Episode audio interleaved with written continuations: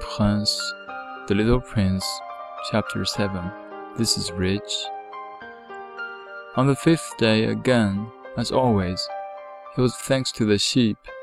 The secret of the little prince's life was revealed to me, abruptly without anything to lead up to it, and as if the question had been born of long and silent meditation on his problem, he demanded, A see. if it eats little bushes, does it eat flowers too? A sheep, I answered, eats anything it finds in its reach, even flowers that have thorns. Yes, even flowers that have thorns. Then the thorns, what use are they? I did not know. At that moment, I was very busy trying to unscrew a bolt that had got stuck in my engine. I was very much worried. It was becoming clear to me that the breakdown of my plane was extremely serious, and I had so little drinking water left that I had to fear for the worst. The thorns, what use are they? The little prince never let go of a question once he had asked it. As for me, I was upset over that boat, and I answered with the first thing that came into my head. The thorns are of no use at all. Flowers have thorns just for spite. Oh. There was a moment of complete silence. Then the little prince flashed back at me with a kind of resentfulness. I don't believe you. Flowers are weak creatures. They are naive. They reassure themselves as best they can. They believe that their thorns are terrible weapons.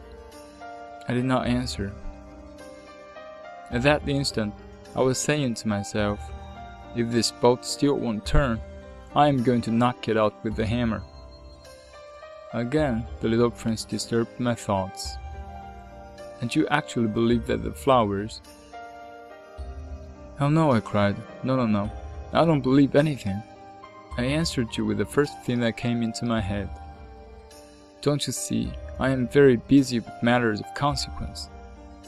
He stared at me, thunderstruck. Matters of consequence. He looked at me there, with my hammer in my hand, my fingers black with engine grease, bending down over an object which seemed to him extremely ugly. You talk just like the grown-ups. That made me a little abashed, but it went on, relentlessly. You mix everything up together, you confuse everything. He was really very angry. He tossed his golden curls in the breeze. I know a planet where there is a certain red-faced gentleman. He has never smelled a flower. He has never looked at the star. He has never loved anyone. He has never done anything in his life but add up figures. And all day he says over and over, just like you, I am busy with matters of consequence, and that makes him swell up with pride. But he is not a man, he is a mushroom. A what? A mushroom. The little prince was now white with rage. The flowers have been growing thorns for millions of years. For millions of years, the sheep have been eating them just the same. And is it not a matter of consequence to try to understand why the flowers go to so much trouble to grow thorns which are never of any use to them? Is the warfare between the sheep and the flowers not important? Is this not of more consequence than a fat red-faced gentleman's sums?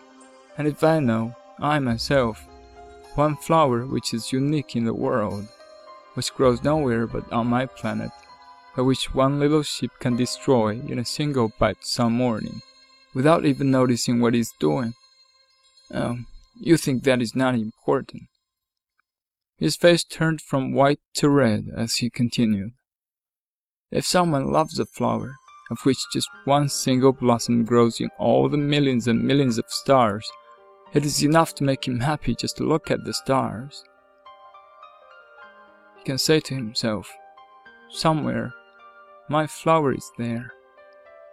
But if the sheep eats the flower, in one moment, all the stars will be darkened, and you think that is not important. He could not say anything more. His words were choked by sobbing. The night had fallen. I had let my tools drop from my hands. Of what moment now was my hammer, my boat, or thirst, or death? on one star, one planet, my planet, the Earth, there was a little prince to be comforted. I took him in my arms and rocked him. I said to him, The flower that you love is not in danger. I will draw you a muzzle for your sheep. I will draw you a railing to put around your flower. I will. I did not know what to say to him. I felt awkward and blundering. I did not know how I could reach him, where I could overtake him and go on hand in hand with him once more. It is such a secret place, the land of tears.